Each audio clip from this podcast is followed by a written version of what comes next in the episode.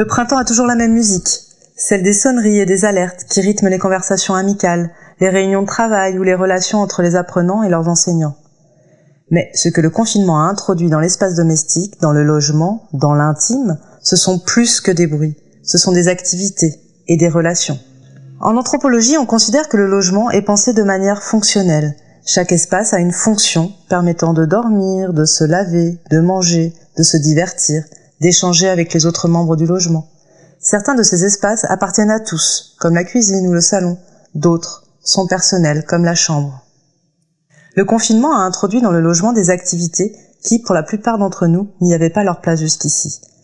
Le logement est désormais un endroit où l'on a besoin d'un espace de travail, que l'on soit enfant ou adulte. Ce bureau dans la maison, on pourrait penser qu'il existe déjà pour les enfants qui ont l'habitude en temps normal de faire des devoirs chez eux après l'école. Mais réviser, ce n'est pas la même chose qu'apprendre. Ni en termes de tâches, ni en termes de temps. Cela change la relation entre parents et enfants, l'adulte devant prendre le rôle du professeur. Cela change aussi l'organisation de l'espace domestique, la place de chaque activité, la table de la cuisine ou du salon devenant des espaces scolaires sur le temps long. On ne sait plus qui fait quoi et à quoi servent les choses. Dans nos échanges avec les habitants, cette question de l'espace à soi durant le confinement s'est avérée très présente. Ces notions de rôle et de place ont été travaillées par un sociologue anglo-saxon qui s'appelle Erving Goffman. Il a pensé la manière dont on marque son territoire personnel et dont on le protège des intrusions de l'extérieur. Voilà ce qu'il écrit dans le livre La mise en scène de la vie quotidienne. Lorsqu'un possesseur revendique une réserve, il le fait voir par un signe que, pour suivre la pratique des éthologistes, nous pouvons nommer un marqueur. Les marqueurs sont de divers types. Il y a les marqueurs centraux, objets placés au centre du territoire dont ils annoncent la revendication. Les lunettes de soleil et un flacon de lotion sur un fauteuil de plage un sac à main sur un siège d'avion, un verre sur le bar pour réclamer le tabouret le plus proche. Il y a les marqueurs frontières, objets qui marquent la ligne qui sépare deux territoires adjacents. La barre employée sur les comptoirs des supermarchés pour séparer les achats de deux clients successifs en est un exemple. De même la coudoir commun entre deux fauteuils de cinéma. Notons que lorsque les marqueurs frontières sont placés de part et d'autre d'un individu, ou bien devant ou derrière lui, ils font fonction d'espacement, sinon de place temporaire, et assurent l'espace personnel de leur utilisation pris dans un rang ou dans une file. Si les réserves de type territorial constituent la revendication principale des individus en groupe, l'offense principale est alors l'incursion, l'intrusion, l'empiètement, la présomption, la transgression, la salissure, la souillure, la contamination, bref, la violation. Goffman donne des exemples, il y a des espaces publics, la plage, le bar, le cinéma, des espaces qui ont été fermés justement durant le confinement, car il était nécessaire de mettre de la distance physique entre les individus. C'est donc dans l'espace privé du logement que la question des frontières et des intrusions se pose aujourd'hui. Dans cet épisode, nous entendrons Isabelle, qui s'approprie progressivement son logement dans lequel elle a emménagé juste avant le confinement. Dorian, qui vit en colocation sur le quartier. Mousseline, qui partage son appartement avec sa mère et son jeune frère. Et Farouk, qui est revenu dans la maison familiale le jour de la mise en place du confinement. Avec eux, nous avons parlé de l'espace intérieur, des manières d'apprendre et de la relation parent-enfant. En route pour la boissière.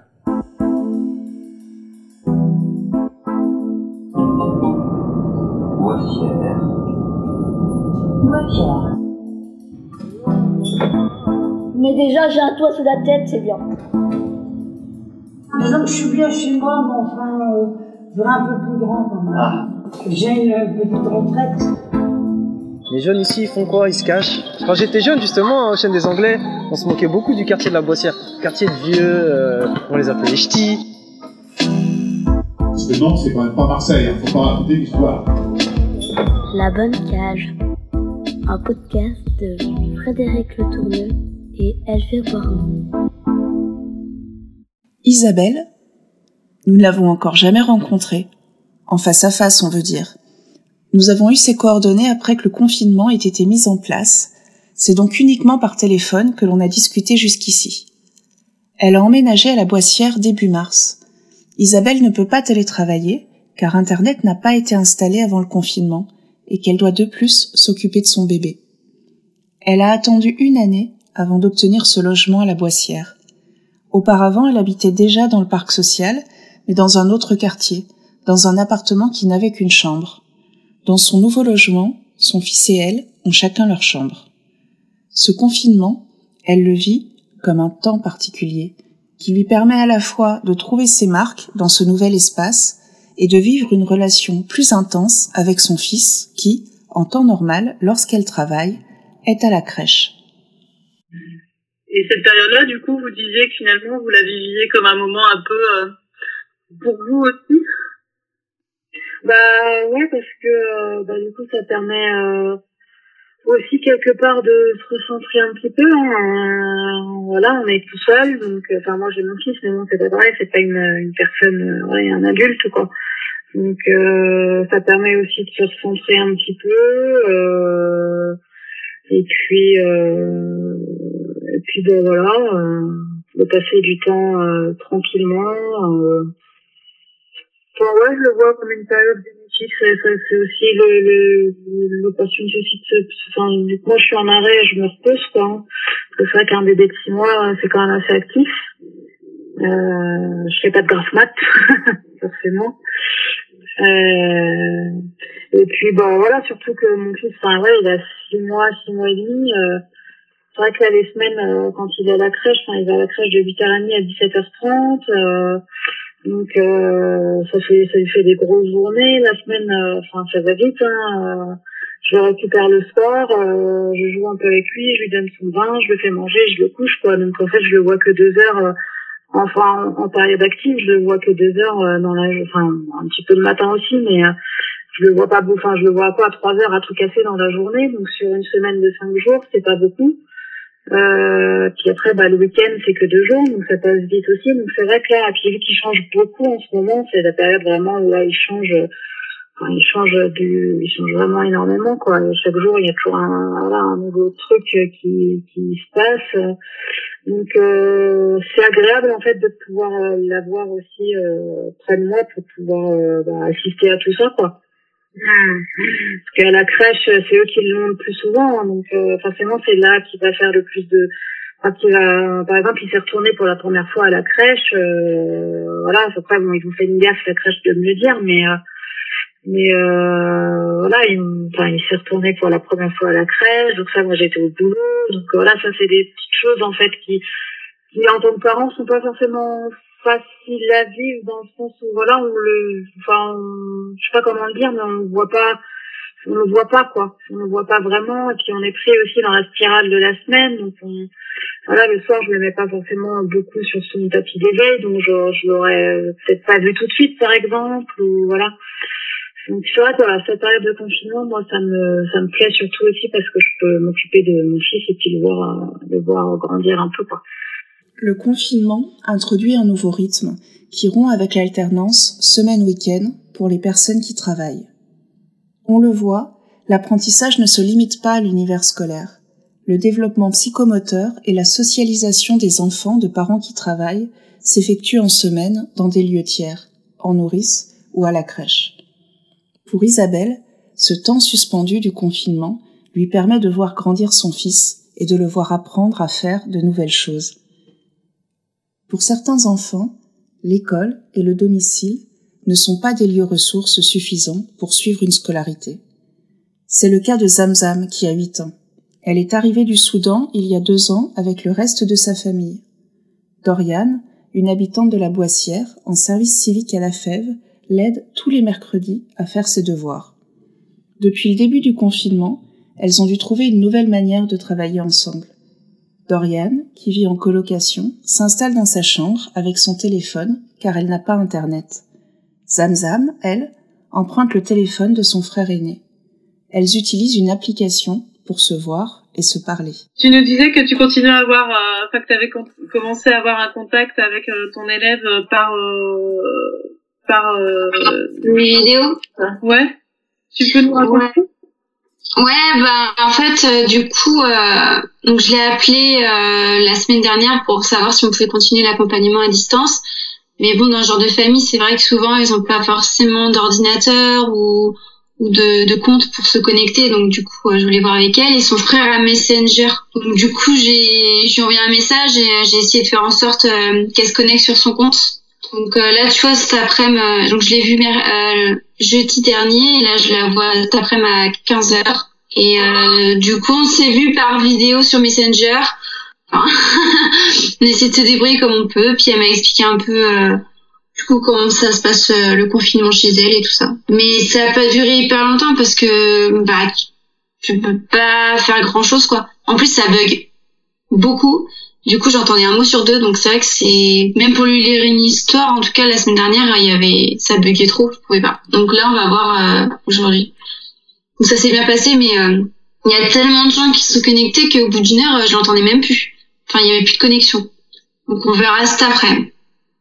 Si tu veux, quand elle est arrivée à l'école, euh, normalement, elle devait aller au CE1, et mais elle savait pas lire parce que bah elle connaissait pas le français. Et, euh, et l'école, euh, pour pas qu'elle soit décalée au niveau de son âge, ils l'ont mis en CE1, bah, comme son âge, au lieu d'un CP. Alors qu'il y avait qu'un an de différence. Donc du coup, elle a galéré et puis elle a redoublé son CE1 et euh, du coup, c'est toujours pas vraiment lire quoi. Alors ils auraient mieux fait de la mettre en CP directement parce que là, du coup, à la, fin, à la maison, ils parlent pas du tout français, personne ne peut l'aider à lire. Donc Enfin, elle est, euh, du coup, elle a du retard, quoi, normal. Parce qu'en C1, t'apprends pas les mêmes choses qu'en CP, donc, euh, donc, ouais, c'est pas évident. Enfin, je, donnerais bien des exercices aux parents parce que nous, on a un site avec euh, plein plein d'exos euh, pédagogiques et tout pour les enfants qui s'ennuient justement avec le confinement. Mais quand tu sais pas lire, bah, si personne en plus connaît le français dans, dans ta famille, à son grand frère, mais bon je sais pas trop si lui il a des cours ou pas à, à suivre quoi. Donc euh, ouais. Faut essayer de trouver une solution. Pour l'instant, j'ai pas trop trouvé. Et en plus, moi, j'ai j'ai pas trop internet, du coup, euh, c'est hyper galère. Enfin, si j'avais su, euh, bah, par exemple, j'ai un j'ai un vieil ordi. Enfin, il marche toujours, il est juste un peu lent et moi, ça me saoulait pour travailler. Mais juste pour se connecter à internet, bah, j'aurais pu lui prêter en fait, si j'avais su c'est con. Euh, j'aurais, je lui aurais installé Skype, on aurait créé un compte ensemble. mais euh, enfin voilà, j'ai j'ai pas du tout pensé en fait à prévoir. Euh, dommage. mais bon. Personne n'a prévu ou anticipé les conséquences de la fermeture des établissements scolaires, notamment dans les effets que cela a eu sur les familles, que ce soit dans l'espace intérieur qu'il a fallu aménager, dans les équipements informatiques qu'il a été nécessaire d'acheter, ou dans les tensions entre parents et enfants, car faire la classe, ça n'a rien à voir avec aider au devoir. On retrouve City, que l'on a entendu dans l'épisode précédent. Aide-soignante, elle est en arrêt de travail. Chef de famille monoparentale, elle s'occupe de ses deux enfants, de 9 et 12 ans. Mousseline, l'aîné, va au collège. Avec lui et sa mère, nous avons parlé de la manière dont se déroule l'école à la maison. Les cours et tout, ils arrivent à s'organiser quand même Oui, on a, on a un ordinateur, les, les profs et les maîtresses nous envoient les cours par euh, mail et puis on essaye de faire. Mais il y a des cours que moi je comprends rien du tout. je lui ai dit que on va faire ce que je comprends et regarder ce que vous n'avez pas compris, on le à côté. Hein. Et le, le, professeur principal, vous nous disiez qu'il qu'il appelle pour prendre des nouvelles, c'est ça? À chaque fin de la semaine, il nous appelle pour savoir des nouvelles et on lui explique, bon, euh, les devoirs qu'on n'arrive pas, que j'arrive pas vraiment à comprendre. Il nous avait dit que c'est bon parce qu'on a déjà envoyé ce qu'on a déjà fait et il a dit qu'on a bien travaillé. Et vous, vous disiez que vous aviez acheté euh, une imprimante, j'ai bien compris? Oui, oui, oui, j'ai un ordinateur portable, j'ai acheté une imprimante, parce que au début, il y avait des leçons qui euh, ils sont dans les graphiques que, que j'imprime, qui le répondent directement sur le papier. Du coup, ça m'a donné envie, je me suis dit qu'il faut aller acheter l'imprimante. Bon, on a installé un bureau, l'imprimante, l'ordi, et puis on travaille comme ça. J'imagine que ça, ça fait un sacré changement dans la maison, quoi. C'est un peu l'école ah, oui. qui est arrivée dans la maison, quoi. oui, oui, c'est un peu l'école. Hein. C'est un peu l'école et, et en plus, euh, ça fatigue aussi, ça, ça nous vraiment fatigue, mais, mais au moins ils auront des repères. Moi, je suis allée acheter même des manuels à l'éclair qui m'aident vraiment parce qu'il y a une partie des enfants, il y a une partie des parents pour aider à travailler. Et il y a la motivation quand même, les, les garçons? Oui, oui, oui, parce qu'on a programmé. C'est pas que tout le temps qu'on travaille, même la, la, la prof principale nous a donné un plan de travail parce qu'au début j'étais stressée. Du coup, la maîtresse m'avait dit non, il faut que vous preniez quatre heures par jour. Faites les choses une heure, une heure, comme ça tu peux pas être angoissé. Donc, euh, donc euh, le matin quand on se réveille, on se là on veut prendre notre petit déjeuner, on fait une petite lecture et puis à midi quand on a mangé, on fait un exercice et puis on on se repose et puis on fait comme ça. Parce qu'au début, j'arrive pas à m'organiser. Vraiment, j'étais perdue. City est très investie dans la scolarité de ses enfants. Avant d'acheter l'imprimante, elle allait le vendredi chercher les devoirs de son fils cadet à l'école primaire. Elle s'inquiète aussi pour les mamans qui ne parlent pas français. Avant le confinement, elle se faisait souvent l'interprète entre ses mères et les enseignants. Le confinement n'a pas juste changé le lieu où les enfants apprennent. L'accès à l'école a un coût. Un coût financier d'abord avec les achats d'équipements informatiques, mais aussi de livres, et un coût relationnel qui pèse sur la relation parent-enfant. Comme City qui se sent mise en difficulté alors que jusqu'ici elle arrivait à aider les enfants pour les devoirs. Avec Mousseline, ils ont dû trouver leur rythme. Bonjour Mousseline. Bonjour. Ça va? Oui, ça va. Alors t'as fait quoi ce matin? Bah, j'ai fait mes devoirs. T'avais à faire quoi comme travail? Euh, bah, L'histoire géo et du, et du français. C'était quoi les questions? C'était euh, comme euh, il y, avait des chiffres en commun, il fallait écrire un chiffre arabe, mais j'avais, comme j'avais oublié que le chiffre arabe c'était euh, le chiffre français, bah, bah j'étais perdu un peu. Et du coup, t'as fait comment pour te rappeler? Bah, je, je me suis souvenu, je, je me suis souvenu qu'en mathématiques, euh, chez mon, non, mon prof d'histoire m'avait dit que euh, les Français utilisaient les chiffres arabes parce que c'est les chiffres arabes qu'ils avaient, avaient donné leurs chiffres et tout. Et quand tu sais pas, tu peux lui envoyer un mail à ton prof Comment tu fais? Euh, Bah, euh, je peux rien faire. Quand tu sais envoyer le mail, mais j'ai des devoirs à faire. Est-ce que tu pourrais nous raconter euh, un peu comment se passe une journée, par exemple, comment comment s'est passée ta journée d'hier?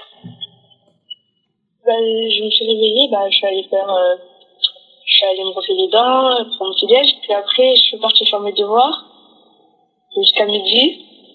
À midi, je mangeais, et 13h, j'ai pris une petite pause. 14h, j'ai, retravaillé jusqu'à, jusqu'à 16h. Et 16h, bah, bah, je me suis, je euh, sur le, dans mon lit pour, pour, pour. Après, je me suis réveillée. Je suis partie manger. Et pour garder le contact avec tes copains, euh, ta maman nous disait que vous jouez tous au même jeu, c'est ça? Ou on a mal compris? Euh, Oui. Bah, en fait, euh, on a un groupe, un groupe euh, sur un jeu. Et on fait des petites vocales pour qu'on se parle ensemble. Et euh, bah, on invite des potes, des, des amis qui sont, de, nos voisins qui sont en haut, ou, ou euh, des potes qui habitent même à Berlioz ou quelque chose comme ça.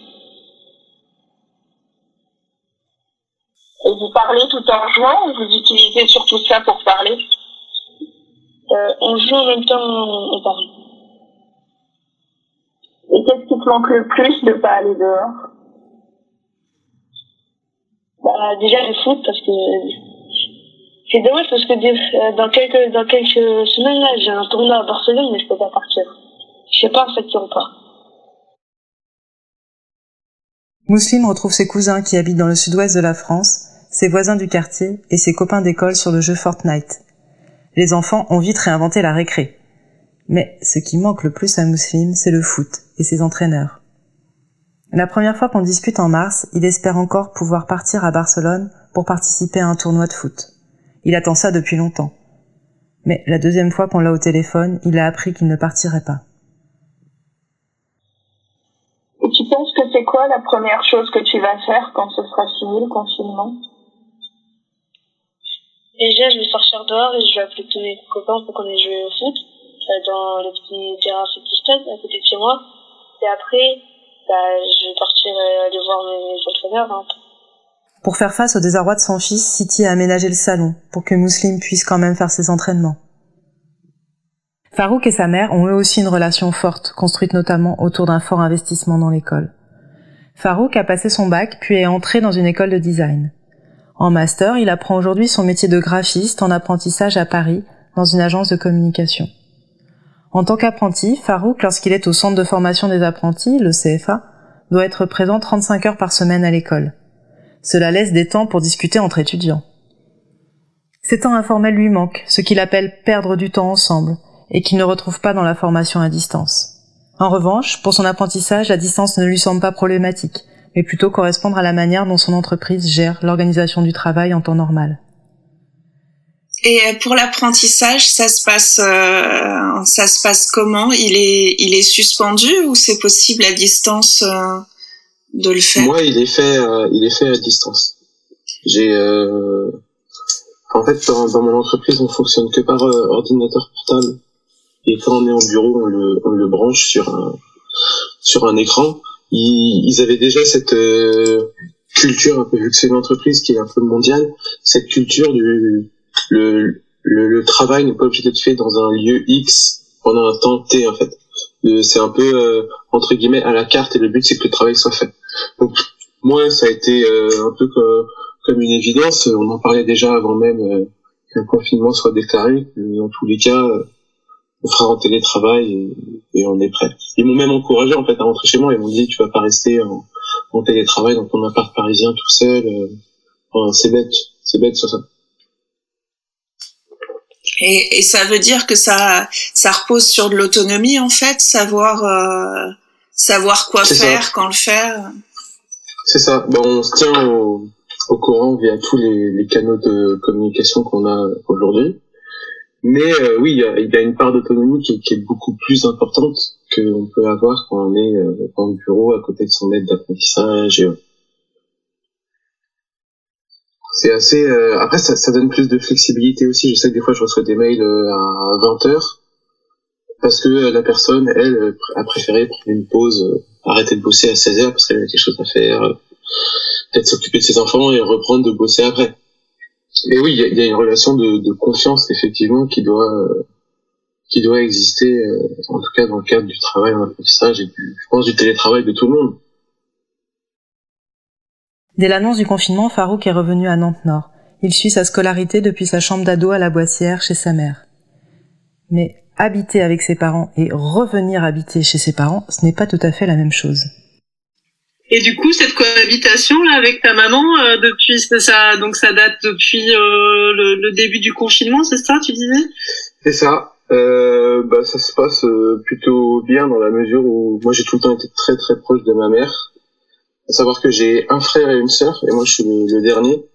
Et on a toujours été euh, très proche de notre mère. Enfin, comme tout le monde, des fois elle nous énerve, des fois on l'adore. Donc c'est c'est normal en fait.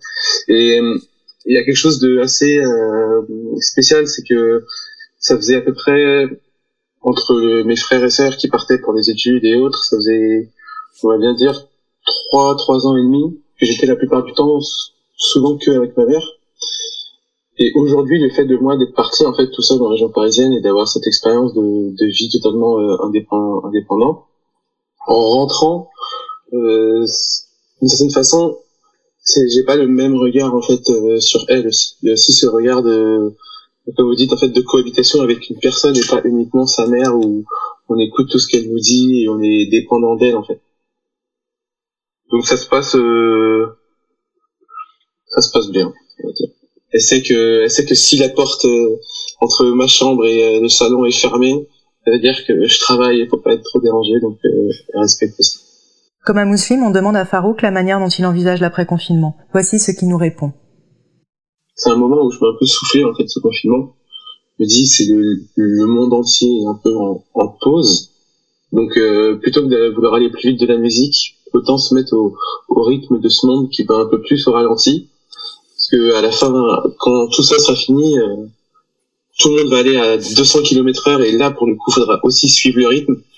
Donc plutôt prendre le temps là de de se reposer et de se préparer euh, mentalement en fait à la, à la, course qui va qui va arriver derrière. Je suis plus dans cette euh, position là parce que pour moi c'est évident que que derrière euh, bah, tout va repartir euh, hyper vite et surtout on, aura oublié à tel point le monde allait vite avant qu'on aura l'impression que ça va encore plus vite que c'est avant.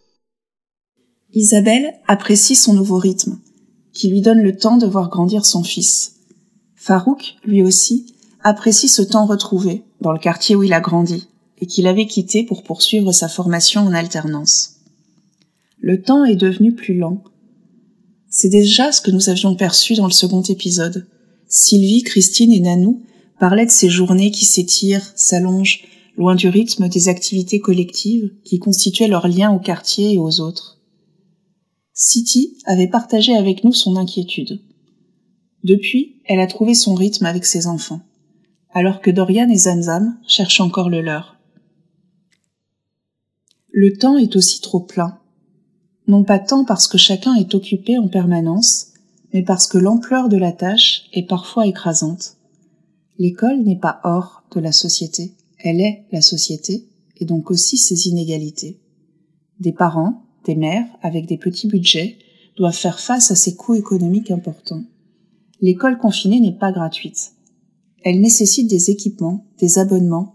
Elle demande aussi aux parents d'avoir des compétences qui dépassent largement l'accompagnement à la scolarité.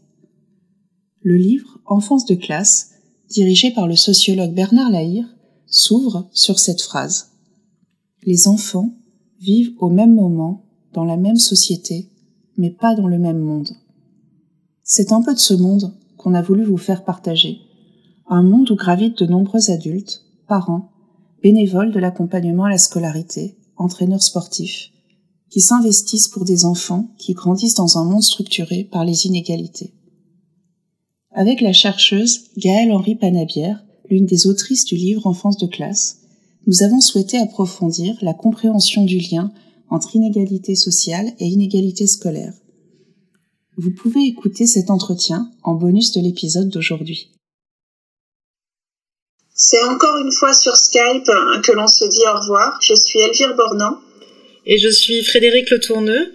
On remercie particulièrement pour la production de cet épisode euh, Romain Bonneau, Rennes et Tico. Et on vous dit à dans 15 jours.